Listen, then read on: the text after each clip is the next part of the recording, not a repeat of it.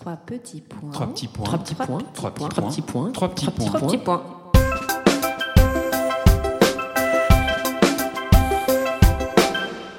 Trois petits points est un podcast dédié à un livre et son auteur. Que vous ne l'ayez pas encore lu ou que vous l'ayez adoré, ce podcast est pour vous, les passionnés de lecture. Bonjour Julie. Bonjour à tous, ravi de ce nouvel épisode de votre podcast littéraire Trois petits points. Cette fois, nous accueillons avec grand plaisir Sarah Briand pour son roman intitulé Les pépins de grenade, publié chez Fayard. Bonjour Sarah. Bonjour. Bonjour Alix. Bonjour Sarah, bonjour Julie. Alors Sarah, tu es journaliste à France 2 et tu signes ici ton troisième livre. Cependant, il s'agit de ton premier roman, puisque les deux précédents étaient des biographies, l'une consacrée à Simone Veil et l'autre à Romy Schneider. Ce qui m'amène immédiatement, sans passer par le traditionnel résumé, à te demander comment tu as sauté le pas, qu'est-ce qui t'a poussé à changer de registre? Oui, c'est vrai que c'est une bonne question parce que jusqu'à présent, je suis journaliste, documentariste. J'ai travaillé vraiment sur des destins, notamment pour l'émission Un jour un destin avec Laurent Delahousse. Et j'ai écrit deux biographies, effectivement, sur Simone Veil et Romy Schneider. Et euh, je n'avais pas du tout prévu d'écrire un roman, même si depuis toute petite, j'adore écrire des histoires. Et je me suis toujours dit que le roman, c'était un petit peu euh, l'écriture suprême. C'est comme un Graal. Je me dis qu'on peut pas y accéder tout de suite. Et je rencontrais euh, pas mal d'écrivains lors des salons ou l'été, lorsque je faisais des signatures. Et j'étais assez fascinée de voir euh, ils décrivaient d'un roman, comment ils se préparaient. Il y en a certains qui font des bibles de personnages, il y en a d'autres qui font des tableaux Excel euh, carrément avec des chapitres et en se disant chapitre 1 euh, début de l'action, chapitre 2 un personnage intervient, etc. Ça me semblait euh, très très compliqué. Et puis en fait au gré de évidemment de mes recherches concernant Simone Veil, il y, a- eu un, un fait en fait je pense qui a tout déclenché. Donc ça remonte à quelques années, le temps que ce roman naisse en moi. Je me suis rendue au mémorial de la Shoah et au service des archives, j'ai découvert la, la boîte, vraiment littéralement, il y a une boîte qui correspond à Simone Veil dans laquelle il y a encore des documents, même des objets que sa mère a laissés en arrivant à Drancy. Et puis lorsque je suis sortie du mémorial, il y a le, le mur des noms évidemment, et puis il y a le mur des justes. Et sur le mur des justes, j'ai vu le nom de mon aïeul, André Chave, qui a été nommé juste parmi les nations en 1979, l'année de ma naissance. Je l'ai connu évidemment, il est mort quand j'avais une dizaine d'années, mais quand j'ai vu son nom, j'ai immédiatement appelé ma mère et en sortant du mémorial, c'était assez émouvant et je lui ai dit mais il y a le nom d'André sur le mur des justes. Et voilà, et de là a commencé une sorte de quête en fait, de recherche sur lui. Je, connaissais un petit peu ce qu'il avait fait, mais comme beaucoup de gens et on va certainement en parler, il ne se vantait pas du tout d'être juste parmi les nations, d'avoir sauvé des juifs pendant la guerre, ni de son parcours. C'était un petit paysan ardéchois. Et donc à partir de là, voilà, est née une quête qui a donné finalement, euh, peut-être cinq ans après à peu près, ce roman. C'est-à-dire qu'un jour, euh, j'ai vraiment vu euh, de façon très cinématographique dans ma tête une histoire avec un début d'histoire très contemporain et puis cette histoire mêlée avec la Seconde Guerre mondiale. On va revenir d'ailleurs aux pépins de grenade, deux histoires qui s'entrecroisent, euh, comme tu viens de le dire. D'abord la rencontre entre Salomé, journaliste française, est-ce que c'est une alter ego, tu vas nous le dire, et Andrew, un mystérieux soldat américain. Une histoire qui met Salomé sur le chemin de son ancêtre André, ancien combattant de la Deuxième Guerre mondiale. Comment la jeune femme redécouvre cet ancêtre, justement, ce héros, et comment va-t-elle mener son enquête? Oui, alors c'est vrai qu'il y, a- il y a beaucoup de soi dans un roman, surtout un premier roman. Je pense qu'on ne part jamais de rien. J'avais envie de raconter donc l'histoire de, de cet ancêtre, euh, André, qui a été euh, engagé, comme beaucoup de gens de son âge à l'époque, en Ardèche euh, pendant la Seconde Guerre mondiale, qui a été appelé, qui est parti combattre dans l'est de la France. Et puis euh, il a été emprisonné, sans raconter tout le roman. Il, il sera résistant, sauvera des Juifs pendant la guerre. Et pour raconter cette histoire, j'avais quand même besoin de raconter aussi cette quête que j'avais eue moi-même sur cette histoire, parce que tout ce que je raconte sur lui est vrai dans le roman. J'en ai, j'en ai fait. Alors euh, voilà, ça c'est ce voilà, je- savoir. J'en ai fait effectivement euh, quelque chose de très romanesque, mais l'histoire à la base était très romanesque. Et je me suis même dit, mais c'est incroyable, parce qu'à des moments, la réalité dépasse la fiction. Pour la petite anecdote, à un moment, euh, mon, mon éditeur m'a dit, euh, là, il part avec, tu as marqué qu'il partait avec 50 personnes. Alors, je vais pas raconter tout le roman, mais 50 autres soldats, 50 camarades du camp. Et il m'a dit, c'est quand même beaucoup, les gens ne vont pas te croire, les lecteurs ont trouvé ça un peu trop. Alors, j'ai réduit à 15. Et puis après, en relisant les épreuves, vous savez, ce qu'on relit jusqu'au dernier moment avant l'impression, je me suis dit, mais non, après tout, c'était 70 ou 80 personnes même avec qui il était, donc je ne veux pas non plus aller en deçà de la réalité. Donc Ouais. j'ai- rajouté, voilà, j'ai C'est remis. fou ce passage d'ailleurs. Voilà, donc Ah, c'est euh, en incroyable. fait, c'est- c'est fou parce que la, la réalité était déjà très romanesque. Donc j'ai pas eu besoin de beaucoup inventer. J'ai voulu inventer un personnage qui était un de ses amis pour raconter une amitié forte aussi pendant la guerre de ces soldats qui partaient au front et qui très souvent partaient ensemble d'une région et se soutenaient pendant la guerre. Donc là, ce personnage masculin, je l'ai inventé. Euh, Son amoureuse aussi, euh, Blanche, euh, c'est un personnage complètement complètement inventé. Mais ce qui est drôle, c'est que dans ma famille, donc euh, peu de gens connaissaient vraiment l'histoire d'André. J'ai vraiment euh, fait des recherches et interrogé des gens aussi qui l'ont connu.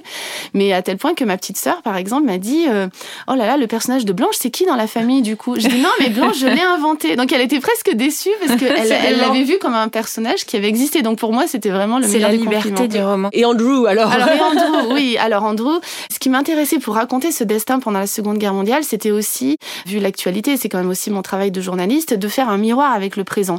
Et je trouvais que de raconter l'histoire d'une journaliste, justement, qui partait sur la trace de ses ancêtres, on part tous aussi à la recherche de nos origines. Hein. C'est quelque chose de très fréquent aujourd'hui, euh, de revenir un petit peu sur le destin de ceux qui ont vécu avant nous, dans notre famille, des secrets de famille aussi.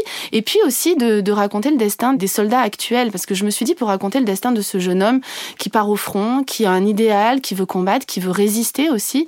Je trouve que dans les temps actuels, enfin aujourd'hui, et avec la guerre en Ukraine qui a été aussi un, un écho euh, assez intéressant euh, qui est arrivé alors que le roman, moi, était terminé, mais je voulais raconter le destin aussi de, de ces jeunes qui aujourd'hui encore, des années après la Seconde Guerre mondiale, partent combattre, que ce soit en Afghanistan. Moi, j'ai choisi un soldat américain qui part en Afghanistan, mais ça aurait pu être un jeune soldat français euh, qui part effectivement en Afghanistan, en Irak, en Syrie, en Ukraine. Et ce qui m'a touché dans mon travail de journaliste aussi, c'est que avec Laurent Delahousse, nous nous sommes rendus l'année dernière à Percy, rencontrer des jeunes soldats blessés pour le 14 juillet. Et j'ai été très très touchée de voir à quel point ils s'engageaient, euh, à quel point leur, leur petite amie qui était là avant l'accident était toujours là après. Et surtout euh, cet idéal qu'ils avaient encore de combattre, d'être prêts à mourir pour leur pays. Et je suis allée à Percy pour le roman aussi. J'ai demandé à retourner à Percy, à visiter un petit peu les lieux, à rencontrer des soldats, à aller dans le service réanimation, voir ces jeunes soldats. Et c'était très émouvant euh, qui sont dans le coma, qui reviennent et qui quelquefois s'en sortent, d'autres fois pas évidemment. Mais voilà, ça c'est aussi ce sujet du, des blessures qui sont à la fois des blessures physiques mais des blessures psychologiques et du stress post-traumatique. C'était vraiment un sujet qui me tenait à cœur aussi et qu'on retrouve euh, à chaque guerre. Nos éditeurs l'auront compris, la guerre, c'est un des thèmes majeurs des pépins de grenade. Et puis, il y a aussi l'amour empêché ou l'amour impossible. André aimait Blanche qui devait se marier avec son meilleur ami. Andrew aime Salomé, mais ils habitent sur deux continents distincts. Et puis, euh, évidemment, la guerre va se charger de bouleverser leur relation naissante. Et pourtant, à te lire, on perçoit une, une vraie beauté des sentiments, un côté absolu même quand euh, Salomé prend soin d'Andrew à l'hôpital. Comment tu as voulu aborder ce thème de l'amour empêché mais alors c'est très intéressant ce que vous dites parce que c'est pas la première fois qu'on me dit ça et je ne m'en suis pas rendu compte. C'est-à-dire que pour moi je, je racontais des, des, histoires d'amour, de voilà, je bon je suis une grande amoureuse, hein, je pense. Et d'ailleurs certains de mes amis m'ont dit mais en fait t'es une grande romantique, ça se voit pas forcément. Mais c'est vrai que hum, je me suis pas rendu compte que les amours de ce livre étaient des amours empêchés. Enfin je m'en suis rendu compte parce qu'évidemment l'histoire, euh, voilà, je connais bien la fin de l'histoire et, tout, mais mais c'est pas mal euh, pour l'auteur. Mais ce qui est très, ce qui est très bizarre, oui non mais c'est intéressant d'avoir un regard comme ça et, et je me est-ce que ça correspond euh, Est-ce que je vois l'amour comme ça, comme des grandes histoires d'amour qui, qui finalement aussi sont un peu euh, absolues Et ce qui est marrant pour l'anecdote aussi, c'est qu'en écrivant le roman, euh, parce que beaucoup de gens me disent, mais on ne sait pas du tout jusqu'à la fin, on ne sait pas comment ça va se terminer. Et en fait, vous parliez tout à l'heure de, de, premier roman et comment je l'avais écrit. Et ce qui est amusant, c'est que je voyais donc ce film de façon très cinématographique, c'est vraiment comme un film, mais je ne connaissais pas la fin. Et quand j'entendais des romanciers qui disaient, oh là là, mes personnages m'échappent au bout d'un moment, je, je trouvais ça un peu pas ridicule, mais je me disais, bon, même, c'est un peu bizarre. Mais en fait, c'est vraiment ce qui m'est arrivé. C'est-à-dire que le personnage d'Andrew et, Salomé, cette journaliste, qui va l'accompagner dans, son chemin et qui est amoureuse de lui, qui le perd de vue, qui le retrouve, je ne savais pas du tout ce qui allait se passer. en fait, euh, l'écriture avançant, la, la, fin s'est un petit peu imposée d'elle-même. Mais c'est vrai que ce sont des amours empêchés et je, c'est quelque chose que je n'ai pas voulu, en fait, qui s'est vraiment imposé à moi. Comment t'as trouvé ce titre, Les pépins de grenade? Alors c'est vrai que la grenade est un fruit que j'aime beaucoup. J'ai vécu au Proche-Orient en plus, donc c'est un fruit que j'ai découvert un peu en vivant euh, au Liban, à Beyrouth, et que j'aime beaucoup, qui est très symbolique aussi, euh, et dans la littérature, et puis euh, voilà, de façon symbolique aussi, dans, soit à travers les, religions, les cultures. Dire dans la Bible. Exactement. Et puis donc je voyais très bien ce fruit au tout début du roman, parce que le roman commence à Carthage. Je voulais que le roman soit très solaire au départ, qu'il soit loin de cette noirceur qui va arriver avec la guerre. Et puis euh, cette grenade, évidemment, a un double sens et, va se transformer en arme au, fil du roman. Alors les lieux sont très importants dans ton livre. il y a Carthage, Paris, Washington, l'Ardèche. Est-ce que c'est important pour toi d'ancrer euh, ton histoire dans un lieu?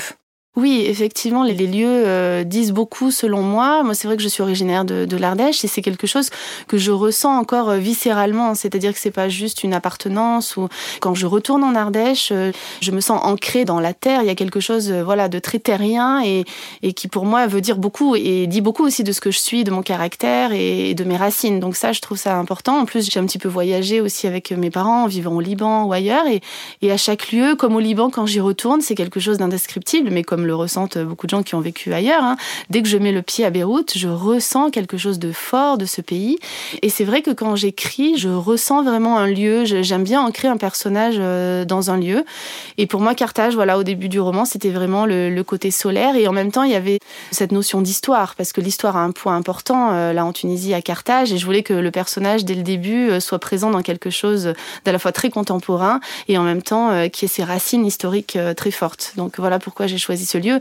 Et c'est vrai qu'au cours de mes voyages ou de mes interviews ou de mon travail de journaliste, je l'ai ressenti très fort, notamment euh, lorsque je suis allée à Auschwitz. Évidemment, quand on dit les lieux ont une mémoire, ont une histoire, là, euh, vraiment, euh, quand on va à Auschwitz, c'est au-delà de, ce qu'on peut imaginer. Et je l'ai vraiment ressenti physiquement, comme tous ceux qui se rendent sur ces lieux-là. Donc pour moi, oui, les lieux veulent toujours dire quelque chose et sont importants. Et j'ai senti que dans ce roman, je l'avais fait un peu pareil, sans m'en rendre vraiment compte, mais c'est quelque chose quand même que je ressentais physiquement. Et puis je voyais mes personnages dans ces lieux. Mais je suis contente d'entendre de, que les lecteurs et les lectrices qui ont lu le roman le, ressentent aussi. Et ceux qui n'ont pas connu forcément ce lieu, soit ont envie de les découvrir euh, ou ressentent aussi des lieux qu'ils connaissent. quoi. Tu peux nous dire comment on devient euh, injuste? Oui, alors en fait, euh, juste parmi les nations, il y en a environ euh, 4-5 000 en France. Évidemment, ce chiffre évolue au fil du temps, parce qu'en fait, ce sont les, les, familles qui ont été cachées qui en font la demande, qui demandent à ce que la personne qui les a cachées soit mise à l'honneur et devienne juste parmi les nations. Mais c'est une longue procédure, parce qu'évidemment, il faut prouver avec des témoignages et autres que cette personne voilà, a réalisé quelque chose de grand pour la France. Donc voilà, il y a, il y a un dossier, des procédures. Et ce qui est très émouvant, c'est de voir que chaque année, chaque jour, chaque semaine, euh, ça arrive. Et lorsque je suis allée en en Ardèche là pour le roman, tout début mai après la sortie du roman. Je suis allée dans un petit village voir un, libraire que je connais bien et qui est éditeur aussi, qui fait beaucoup de choses euh, pour la résistance justement parce que l'Ardèche est aussi une terre de résistance très forte. C'est une terre protestante, mais où il y a beaucoup de juifs qui ont été cachés. Et quand on voit la géographie du lieu, justement, on se rend bien compte euh, à quel point c'était plus facile aussi de cacher des personnes évidemment dans, ces lieux euh, avec des paysages assez durs et assez désertiques et en même temps où il est facile dans, dans des grottes et autres de, de se cacher. Et eh bien ce monsieur me dit ah c'est incroyable, il venait de recevoir euh, une lettre en fait, il m'a montré la lettre en fait qu'un voisin avait reçue où une famille euh, qui était en Israël euh, avait fait la demande pour qu'il devienne juste, mais lui me disait mais c'est incroyable parce qu'il ne veut pas en parler. Le monsieur par contre qui a caché les juifs est tellement pudique et, ne veut pas vraiment être considéré comme un héros, il ne souhaite pas en parler, il dit il y a une cérémonie qui va avoir lieu, je ne sais même pas s'il va y aller. Donc on voit à quel point encore la parole aujourd'hui est quand même encore très secrète. Toi, tu as connu la famille? Enfin, est-ce que tu as un lien avec les descendants qui ont demandé justement euh, à ce que ton ancêtre soit euh, injuste? Ouais, c'est une bonne question et c'est quelque chose de très émouvant pour moi parce qu'en fait, je ne les connaissais pas et c'est sans doute aussi, vous m'y faites penser, ce qui a déclenché le roman.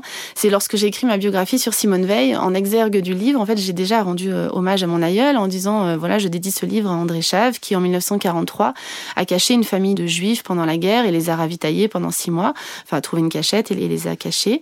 Et euh, la famille, j'ai mis, euh, donc voilà, cette famille, la famille Schlinker, des juifs autrichiens euh, qui étaient cachés en Ardèche. Et ce qui est assez fou, c'est que six mois après la parution de ma biographie, j'ai reçu un mail dans ma boîte aux lettres qui avait été envoyé, je pense, à une multitude d'adresses parce qu'il y avait écrit Sarah Briand, Hotmail, Wanadoo, enfin voilà. Il y avait dix adresses, dont une était la bonne. Et le mail commençait ainsi Chère Sarah, ceci est une bouteille à la mer. Je m'appelle Michel Schlinker et je suis ce petit garçon de 4 ans qui a été sauvé par votre aïeul. Et c'était et c'est le héros de notre famille et j'aimerais vous rencontrer. Et tout est parti comme ça. Et euh, donc j'ai dit bah, bien évidemment. Et ce qui est fou, c'est que c'est un monsieur qui a été euh, professeur, euh, qui a vécu à Paris. J'aurais pu le rencontrer mille fois dans les rues parisiennes sans savoir qui il était. Il était âgé, il était caché donc avec sa sœur. C'est eux qui ont été cachés par mon aïeul. Et sa petite fille s'appelle Sarah. Et j'ai trouvé ça tellement fou. Je me suis dit Simone Veil finalement m'a emmené aussi très loin dans cette histoire-là et dans ma propre histoire familiale. C'est ça qui est très émouvant avec avec l'histoire de Simone Veil, c'est que je n'en ai pas fini finalement avec cette histoire que j'ai commencé il y a quelques années en travaillant euh, sur sa vie, en faisant un documentaire et en écrivant cette biographie, c'est que chaque jour, j'ai toujours des surprises liées à Simone Veil. C'est assez incroyable. Magnifique. Ah ouais, vraiment, très émouvant. Tu nous lis un extrait, euh, Alix? Leur marche s'est adaptée au rythme de leur dialogue. Carthage n'est plus qu'un décor et les ruines un prétexte pour prolonger leur conversation. Ils se mettent en quête de l'amphithéâtre et du cirque avant de comprendre que la cité antique est dispersée sur autant de sites que les vestiges révèlent de périodes. Carthage est à la fois africaine, croisée, punique et surtout phénicienne. Sans poser de mots sur leurs gestes, ils se dirigent ensemble vers la sortie, comme si leur corps était aimanté, mais sans que nulle force cherche à les séparer. Ils négocient un taxi, prononce chacun quelques mots d'arabe. Elle est surprise qu'il sache s'exprimer dans cette langue. Lui pense que c'est un autre point commun entre eux. Plus tard, elle se dira que c'est à ce moment précis qu'elle aurait dû avoir un premier doute. Sarah, avant de se quitter, nous on aime bien demander à, nos auteurs euh, interviewés quels livres ils aiment, quels livres ils ont envie de nous partager. Est-ce qu'il y a un livre que voilà que tu pourrais nous, nous conseiller pour cet été? Oui, pour cet été, il y a un, très beau livre là que je viens de lire, euh, alors qui est un petit peu lié à la guerre parce que c'est un peu quand même cette histoire sur laquelle je travaille, mais qui est très beau, qui est très solaire aussi. C'est un livre écrit par Diane Masloum qui s'appelle Le Musée National. Vous savez, c'est cette collection de, de, livres Une nuit au musée. Il y a eu Leila Slimani euh, qui, a, qui était à, Venise, voilà exactement. Et Diane s'est intéressée au musée de Beyrouth, le musée national, qui est un musée absolument euh, incroyable et qui est vraiment placé sur la ligne de démarcation euh, entre Beyrouth Ouest et Beyrouth Est.